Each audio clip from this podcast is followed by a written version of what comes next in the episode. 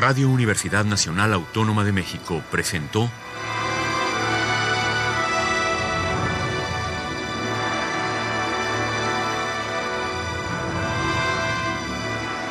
Hacia una nueva música.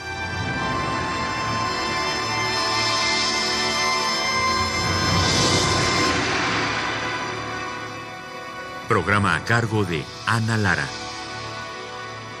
Muy buenas tardes, bienvenidos hacia una nueva música. El día de hoy tenemos aquí en cabina a Juan Pablo Medina. Bienvenido, Juan Pablo.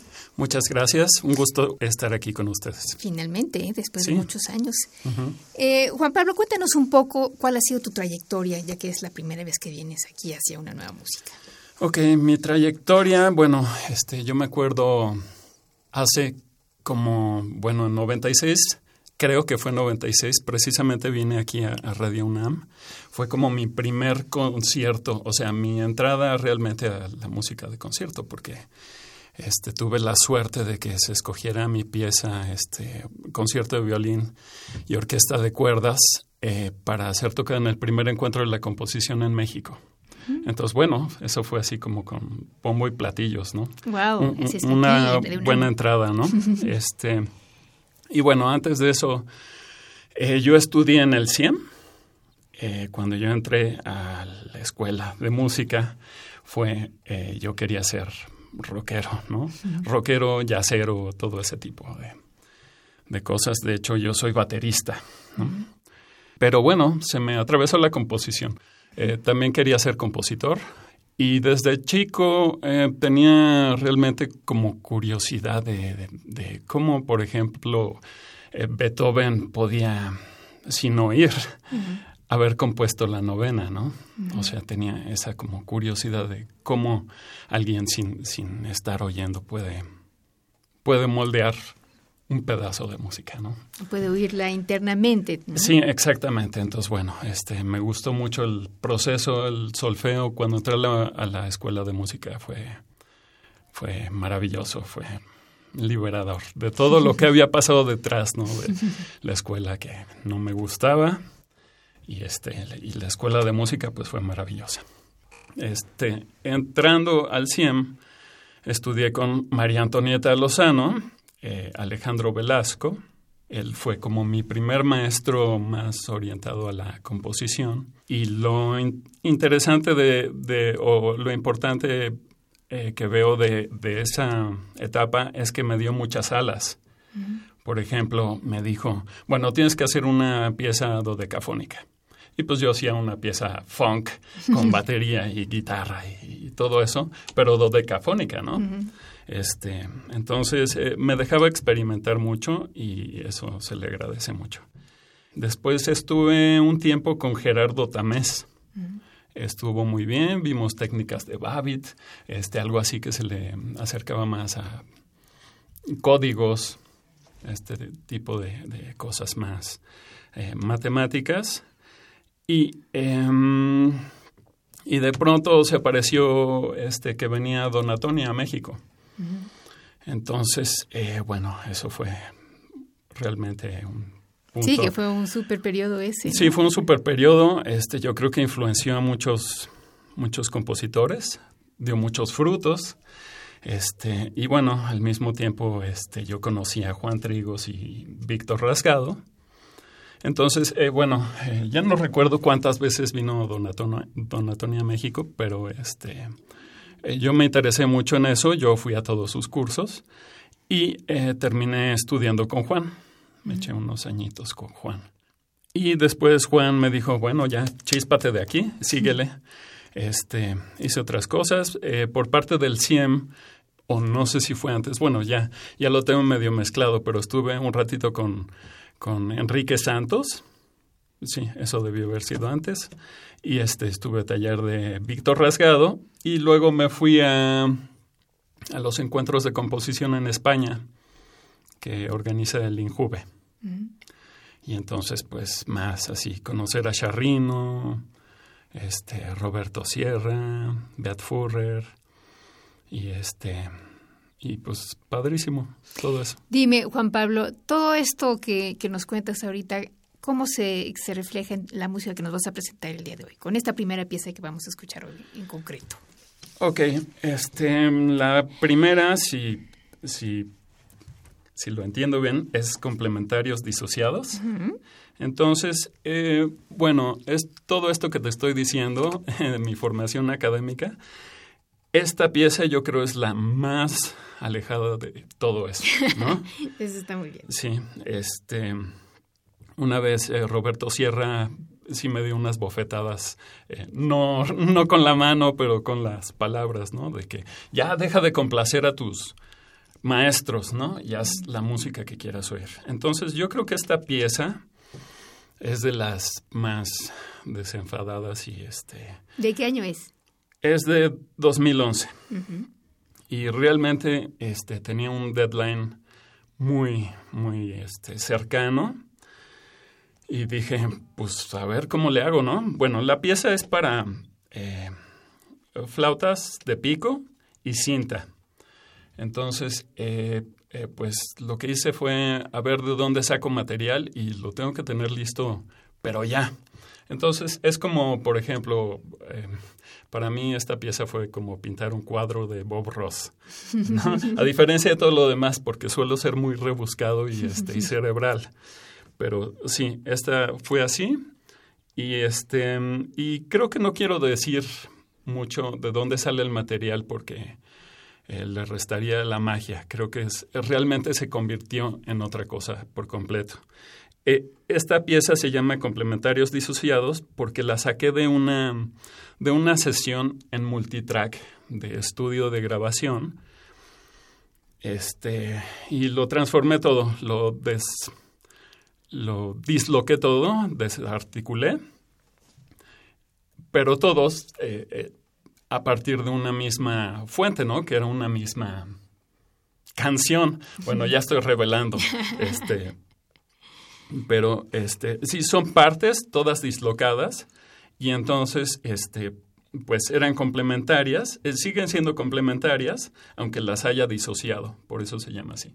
Y el resultado pues es, es lo que van a escuchar. Bueno, pues vamos a escuchar complementarios disociados de Juan Pablo Medina en la interpretación de Mónica López Lau en las flautas de pico.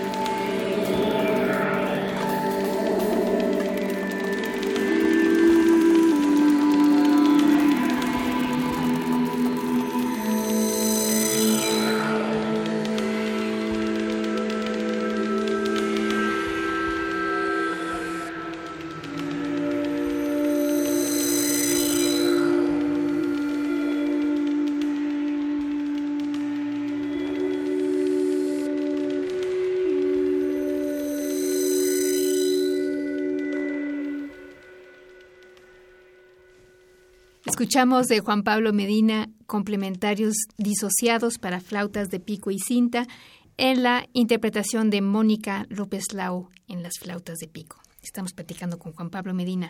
Yo no estoy de acuerdo con que no esté aquí tu background de, de rock y jazz y todo. Todo está ahí adentro, lo cual está muy bien. Um, claro, pero este, lo que yo busqué o lo que yo encontré en esta pieza fue como, pues primero así como unas como un caminar, una pregunta y respuesta y luego pues este pues llegamos a China.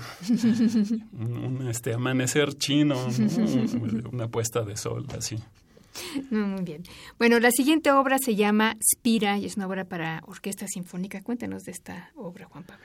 Ok, esta obra es del 2013 y um, esto surgió porque Miguel Salmón del Real este, empezó a, pedirle a compositores para su proyecto de miniaturas sinfónicas, este, orquestales, pues. Em, entonces, eh, eh, fue un proyecto muy interesante porque al final fueron, digo, no me acuerdo cuántas, pero fácil como unas 40 miniaturas, todas de un minuto. Entonces, bueno, esta pieza dura un minuto y este ¿Y eran para la Orquesta Sinfónica de Jalapa originalmente? No, era para la de Michoacán, pero este resulta que la, la, grabación de la Sinfónica de Jalapa es mejor, entonces por eso la escogí. Y este se llama así por qué? Spira porque este tomé un material, en realidad el material que utilicé originalmente es, es solo un acorde mayor eh, arpegiado es como un algo así con su bordadura, pero le doy tratamiento más o menos como una especie de proliferación estilo Donatoni, al menos interpretada por mí, y cada vez que vuelve al origen le voy quitando una nota, de manera que hacia el final este ya nos quedamos con nada. Entonces una espiral como de afuera hacia adentro. Ok, bueno, pues vamos a escuchar de Juan Pablo Medina Spira para orquesta en la interpretación de la Orquesta Sinfónica de Jalapa y la dirección de Miguel Salmón del Real.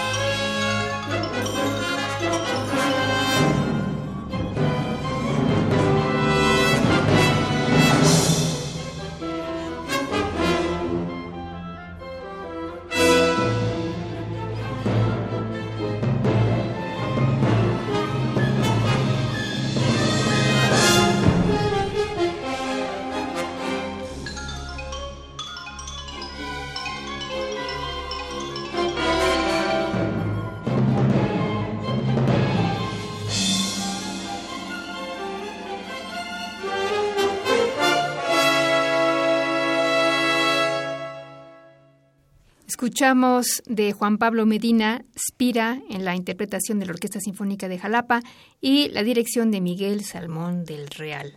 Estamos conversando con Juan Pablo Medina esta tarde y la siguiente obra es una pieza acusmática. Cuéntanos un poco de esta pieza.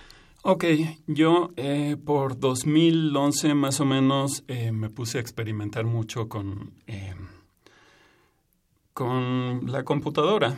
¿No? Este, todo esto viene porque tomé un curso eh, de, música electroacústica con eh, Javier Álvarez, que este, me resultó maravilloso, me abrió la mente a, este mundo, mundo. Y, este, y, igual, o sea, realmente como fue, fue un curso express, en, realidad como que nada más nos dijo, órale, ahí están las computadoras, van, ¿no? O sea, realmente no, no, no, no tuvimos chance de, entrar en historia de o técnicas, eh, lenguaje de electroacústica. Entonces, bueno, eh, eh, lo que sucedió aquí con esta pieza, bueno, en realidad este es simplemente el final. Hice, es un fragmento de otra pieza que lo tomé para un concurso en Japón de paisajes sonoros. sonoros. Sí. Entonces, em, eh, lo que tiene esta pieza es que realmente estoy... Eh, todo está basado en una sola nota que me parece que es re. Eh, me puse el reto de hacer realmente toda una obra a partir de una sola nota. Y bueno, y dado que una, un, tono tiene armónicos, entonces eh, tomé la fundamental hasta su armónico 11. Entonces, toda la, eh, todas las partes de la obra, de la original y de esta, eh, este, se derivan de la estructura interna de los armónicos, de donde convergen, o bueno, donde coinciden los, los periodos de las diferentes frecuencias de los, de los armónicos. Entonces, esta, esta pieza es muy, a diferencia de la otra, esta es súper cerebral y matemática. Este, y me gusta mucho, es eh, como un logro eh, particular, porque, eh, por ejemplo, me puse a hacer, logré, a lo mejor estoy descubriendo el hilo negro, pero yo para mí descubrí cómo hacer que los batimientos, batimenti, este, controlarlos e incluso hacer eh, polirritmos con ellos, ¿no? Eh, eh, todo esto a través de la superposición de diferentes frecuencias de notas senoidales simultáneas, ¿no? Entonces, bueno, y lo demás, pues, simplemente em, decir que la, obra original de donde surge se llama Preternatural y originalmente era para flauta y cinta pero bueno, en este caso es acusmática. Bueno, pues vamos a escuchar Celestial Spaces de Juan Pablo Medina, una pieza acusmática.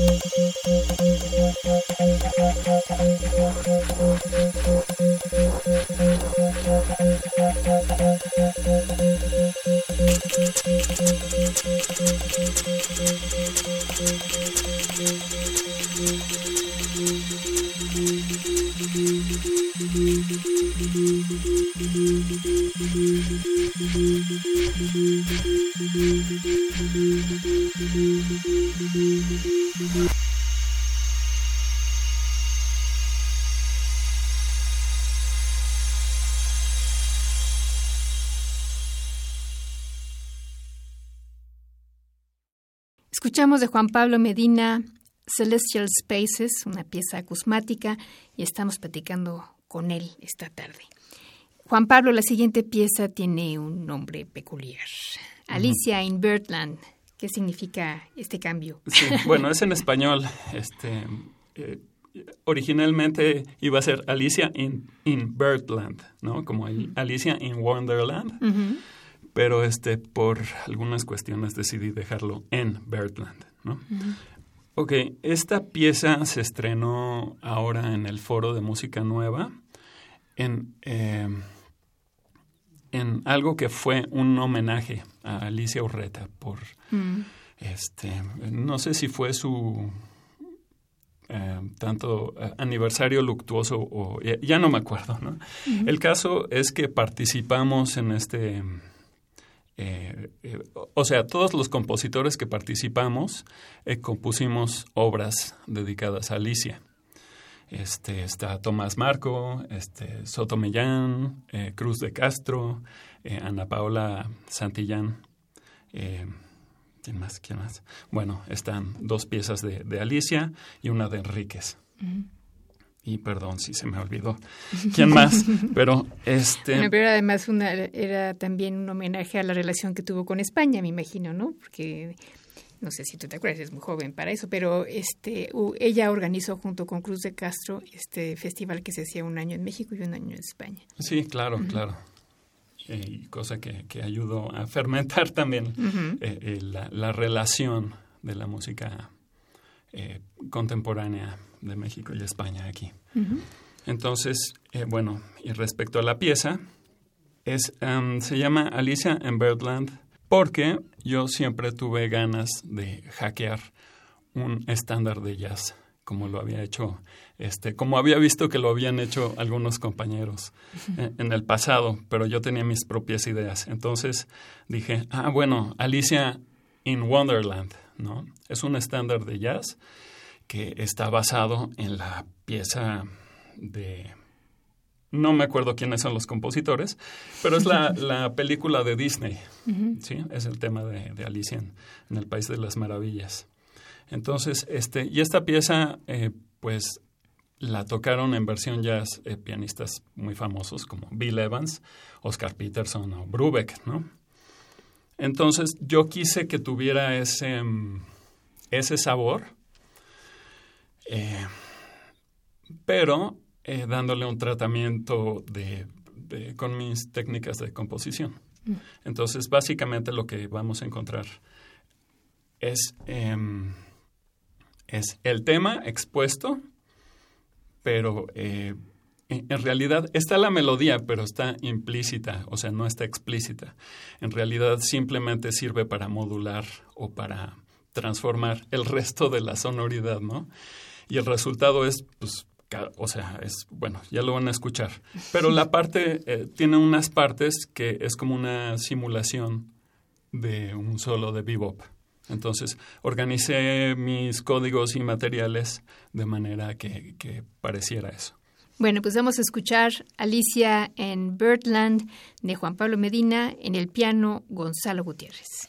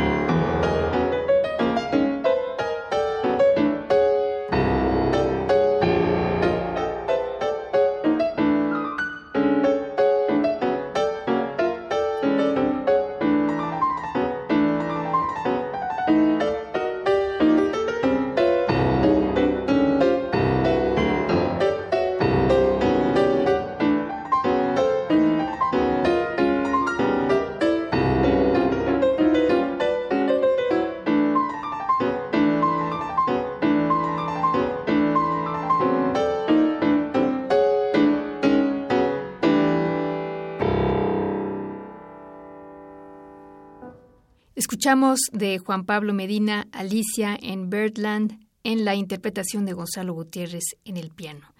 La siguiente obra que vamos a escuchar es El Cerco. Juan Pablo, ¿qué nos puedes contar de esta pieza? Bien, El Cerco es una pieza de 2018. Fue hecha eh, como encargo por la Universidad de Jalapa para, para unas jornadas académicas que se llaman de Tlatelolco a Ayotzinapa, un paso adelante y tres atrás. Entonces, eh, bueno, eh, eh, me gustó el reto de componer para fagot y piano. Bueno, no lo escogí yo, me lo, me lo ofrecieron y este, bueno, me encantó el, el reto. Entonces, pues, ¿qué tiene la pieza esta? Antes que nada, lo que hice cuando me dijeron que tenía que hacer una pieza sobre Tlatelolco fue, pues, empaparme del tema entonces eh, me metí a internet a, ver videos, a leer mucho. Incluso me di la vuelta a Tlatelolco a hablar con gente, ¿no? Para pues, realmente tener el sentimiento hasta sentir bastante indignación con todo esto que pasa. Entonces, eh, eh, lo, primero que hice para estructurar la pieza eh, fue agarrar una partícula de, música que yo tenía, pues fue de las primeras piezas que yo compuse, ni siquiera era de, de, música contemporánea, era como de rock, ¿no? Entonces utilicé eso para estructurar toda la pieza, de principio a fin. Hasta después me di cuenta que, que eso representaba realmente el movimiento estudiantil, porque era cuando yo era yo empecé a estudiar la carrera de composición. Entonces, eh, eh, y otras cosas que sucedieron en la pieza, hasta después me di cuenta de, lo que, de, cómo las plasmé y cómo, cómo realmente fue, este, eh, sin, sin, sin, proponérmelo conscientemente. Este, entonces, bueno, está esa parte del, del fagot, y el piano lo que hace es toma, eh, como si tomara nota de lo que dice el fagot y le contestara, pero es con, el, con su mismo discurso empieza a tejer una red armónica que lo va, lo va acorralando y, em, y al final pues eh, lo, lo elimine, lo, lo, ¿cómo se dice? Aniquila. Bueno, pues vamos a escuchar El Cerco de Juan Pablo Medina con Alberto Barrera en el fagot y Alexis Martel en el piano.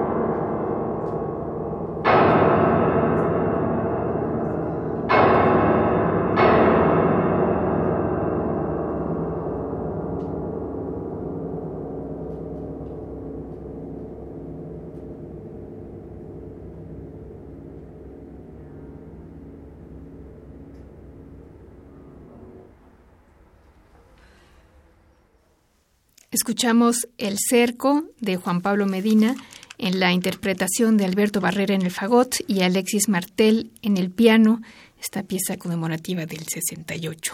Así es. Bueno, tenemos unos cuantos minutitos para una última pieza que nos vas a presentar, Juan Pablo. Bueno, la pieza, les voy a poner una pieza cortita, bueno, se las vas a poner tú, se llama Música Angelical. En realidad la hice para un cortometraje eh, de un tipo español que se llama Gaisca Ibarreche. Este, y bueno, ahora sí les voy a decir eh, en qué consiste. También la hice así tipo este, brochazos rápidos, pero creo que funciona bastante bien. Eh, en realidad agarré una grabación de, de, del Ave María este, con los coros de Viena y la, la, partí en cachitos, lo revolví y le puse un, un, este, lo procesé a través de síntesis granular.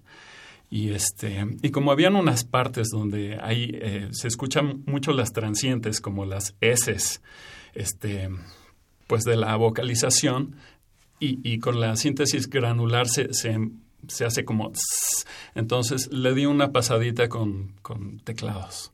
Así, un poquito suena como como, como Vangelis, ¿no? Y este, y bueno, pues eso es todo. Bueno, vamos a escuchar música angelical de Juan Pablo Medina. Esta es una pieza acusmática.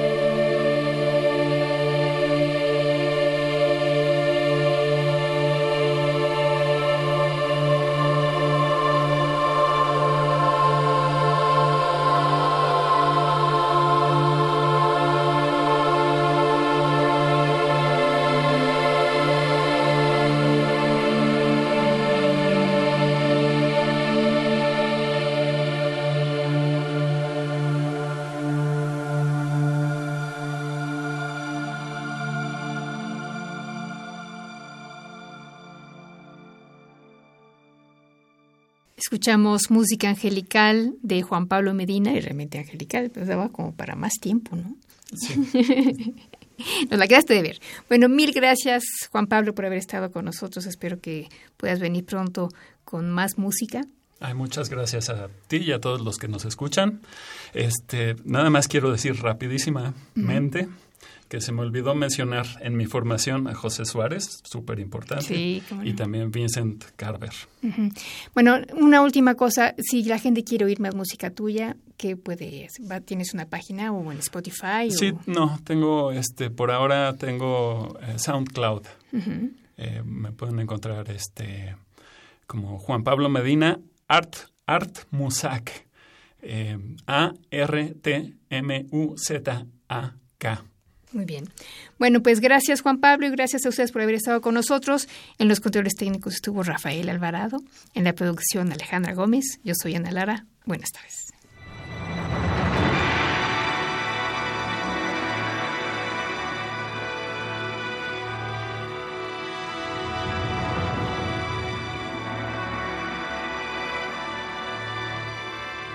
Radio Universidad Nacional Autónoma de México presentó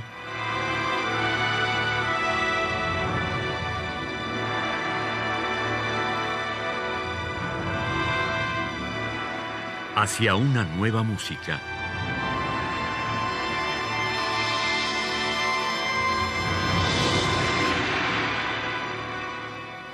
Programa a cargo de Ana Lara.